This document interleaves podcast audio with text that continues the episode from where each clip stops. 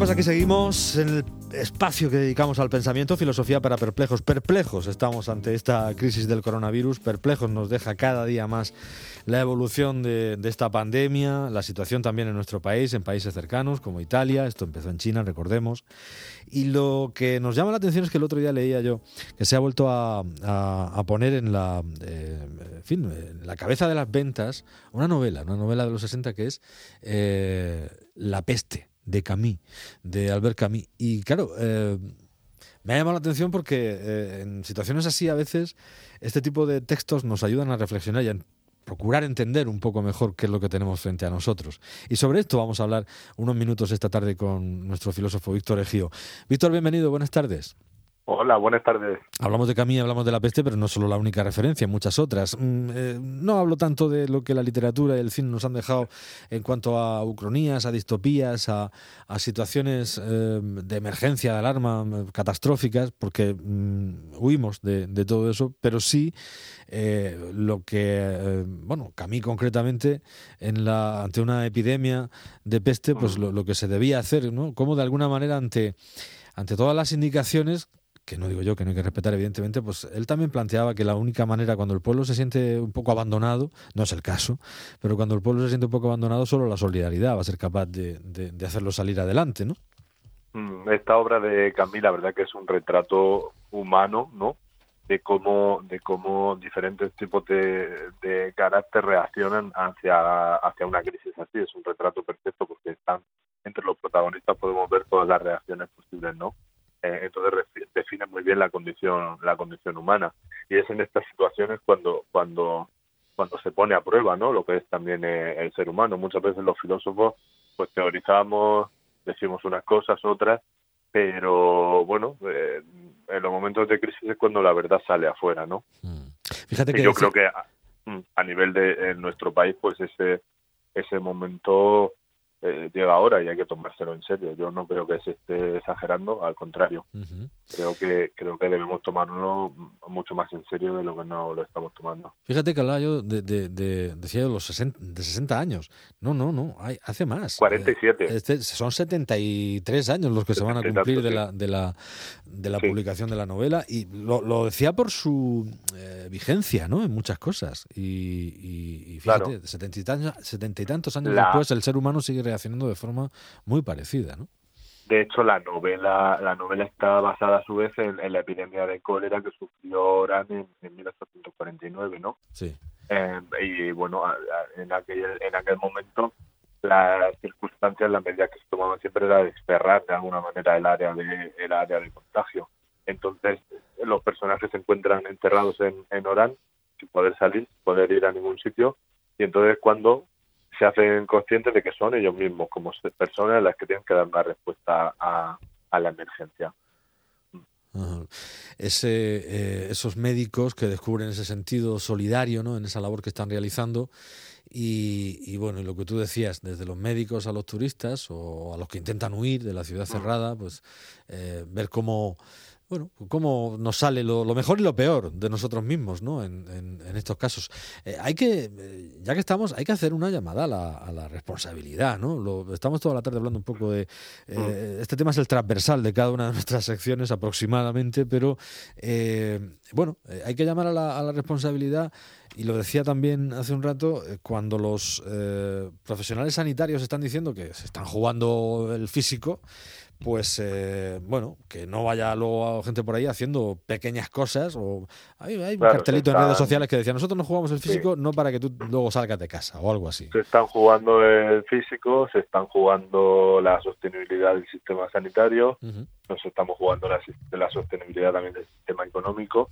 Entonces, pues bueno, hay que seguir las instrucciones. De todas formas, yo soy poco, creo poco en, eh, en esta no en una sociedad como la actual creo poco en la disposición de la gente ¿no? muchas veces parece que sin una autoridad que nos diga muy paternalista que nos diga tenéis que hacer esto prohibido si no nos dicen prohibido o permitido mientras que solo sean recomendaciones la gente eh, se lo toma a la ligera. Y bueno esta tarde por ejemplo la comunidad china ya cerraba eh, muchos negocios porque ellos sí están mentalizados eh, y conoce lo que ha pasado también en, China.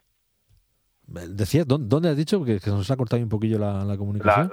sí, la, comunidad china ya ha ah, cerrado. aquí, aquí, en el centro de Murcia han cerrado muchos negocios. Sí, sí, sí. sí, mm. en la obra están más o menos todas las reacciones, recoge todas las reacciones que, hoy en día podemos ver en redes actualmente. Por un lado está la reacción del que te dice, no, esto es un castigo porque en Europa, pues bueno, el trato que le hemos dado a los refugiados, eh, la arrogancia, el eurocentrismo de ver lo que pasaba en China y nosotros aquí, ¿no? Como tomándolos por locos, ¿no? Esa reacción en la, en la novela de Camila la, representa perfectamente el, el, padre, ¿no? La figura del cura, el padre Panelú, eh, citando el Éxodo, ¿no? Dice, desde el principio de toda historia, el azote de Dios pone a sus pies a los orgullosos y a los ciegos. Meditad en esto y caed de rodillas. Esa reacción que hoy ahora se ve mucho por redes también esa crítica al final vamos a, terminar siendo nosotros los refugiados. Sí bueno se ha visto no eh, eh, también lo hemos comentado estos días el artículo de, de David Trueba no eh, pensando en un, en un bueno, en una distopía mayor y, una necesaria huida del continente europeo hacia, bueno, quizá África, donde por aquello del calor hubiera una menor, eh, no, estaba muy bien pensado, hubiera una menor incidencia del virus y entonces vernos todos atropellándonos ahí con pateras improvisadas para cruzar hacia África, ¿no? O, o partidos que han defendido, ¿no? Que los extranjeros no tienen enfermedades y demás eh, ahora somos los españoles los que tenemos vetada la entrada en medio mundo. Exactamente. Esa, esa condición es que no podemos olvidar que todos estamos en el mismo barco, ¿no? A merced un poco del destino. Pero bueno, a, mí me gusta mucho la novela la, la, la respuesta del, del doctor Guille, que es el, el, héroe, de, ¿no? El médico, eh, el héroe de la peste que dice, bueno, sí, es cierto que la, esta, eh, las enfermedades, los malos de este mundo engrandecen a algunos, pero no compensa con la miseria y el, y el sufrimiento que, acarrean. Bueno, eh, nosotros somos los apestados, sin lugar a dudas. Bueno, eh, ya sabes que Trump ha cerrado todo, eh, todo el tráfico aéreo, de, de transporte y de personas, salvo con Reino Unido. O sea, que como no se había Londres, no, no hay manera. Eso por una parte. Y por la otra, eh, bueno, pues eh, se nos. Eh, por ejemplo, en, Hispanoamérica hay muchos países que, que, no reciben vuelos directos desde España. Veíamos mucha gente que intentaba volar a Chile y a otros, Guatemala, a otros, a otros lugares y que no podían hacerlo directamente, que tenían que hacer una, una escala, porque en, vuelo directo desde Madrid no podían hacerlo. los vecinos del sur han cerrado también el tráfico marítimo pues, para evitar la entrada de españoles en, en su país, exportada a esta hora eh, en, los digitales, ¿no? las comunicaciones aéreas también y las marítimas con España. En un mundo en el que todo está profundamente interconectado, los cambios van a ser muy, muy drásticos, ¿no? Y nuestro sistema económico se, se mantiene sobre eso. También la libertad individual. Hay un personaje de la peste que es Rambert, ¿no? Un, periodista parisino que está allí le pilla la peste en Orán que, que, bueno que él, cree que eso no tiene nada que ver con él no que no va con él eh, él tiene piensa en la obra, siempre hace referencia a su novia que está en París esperándolo y quiere salir de la ciudad a cualquier precio, ¿no? Eh, y representa muy bien, yo lo veo, la, aquí los bares llenos de jóvenes, porque como les han dicho que la enfermedad no tiene consecuencias para los jóvenes, que la mayoría de jóvenes que va a ser un resfriado, poco menos, eso habrá que verlo, habrá que verlo porque no, no creo yo que sea totalmente, de todas formas son portadores, es decir, que. Sí, aunque a ti no te afecte, lo puedes transmitir a una persona mayor. Aunque no te afecte mucho, después lo transmite a tus padres y a tus abuelos y a, a, toda la gente con la que te relacionas. Exacto. el mensaje de la novela sería ese: que ese Rambert, que al principio no se identifica para nada con la situación y demás, cuando tiene la oportunidad de huir, en el último momento está en el puerto y decide quedarse para ayudar a para ayudar a, las víctimas de, la peste. ¿no? Es un mensaje que yo espero que, que, que, a lo largo de estos días pues se vaya, sea, al final pasemos el test y, y, se imponga, como en la novela de Camille, la solidaridad y, la ayuda mutua. Ojalá. Sabes que también, lo que pasa es que en la, misma novela hay una, pues una crítica a la restricción de las libertades y alguien puede mm. pensar, hombre, eh, no puedo salir, no puedo hacer, no puedo, no puedo, no puedo, no puedo, no puedo, está justificado o no. Nosotros decimos sí, hay que respetar, sobre todo a la autoridad científica y sanitaria, eh, mm. que es la que la dicta, aunque luego esto venga de, eh, esto emane el, dictamen de, otro órgano, o del gobierno, de quien fuere, pero siempre, y lo han dicho varias veces ya, están, es la autoridad sanitaria la que manda, la que dice por aquí o por allá. De hecho, por ejemplo, en los cierres de universidades hay universidades que, bueno, primero, pues, eh, motu propio lo que hacían era eh, cancelar actos no académicos, multitudinarios, festivos y demás.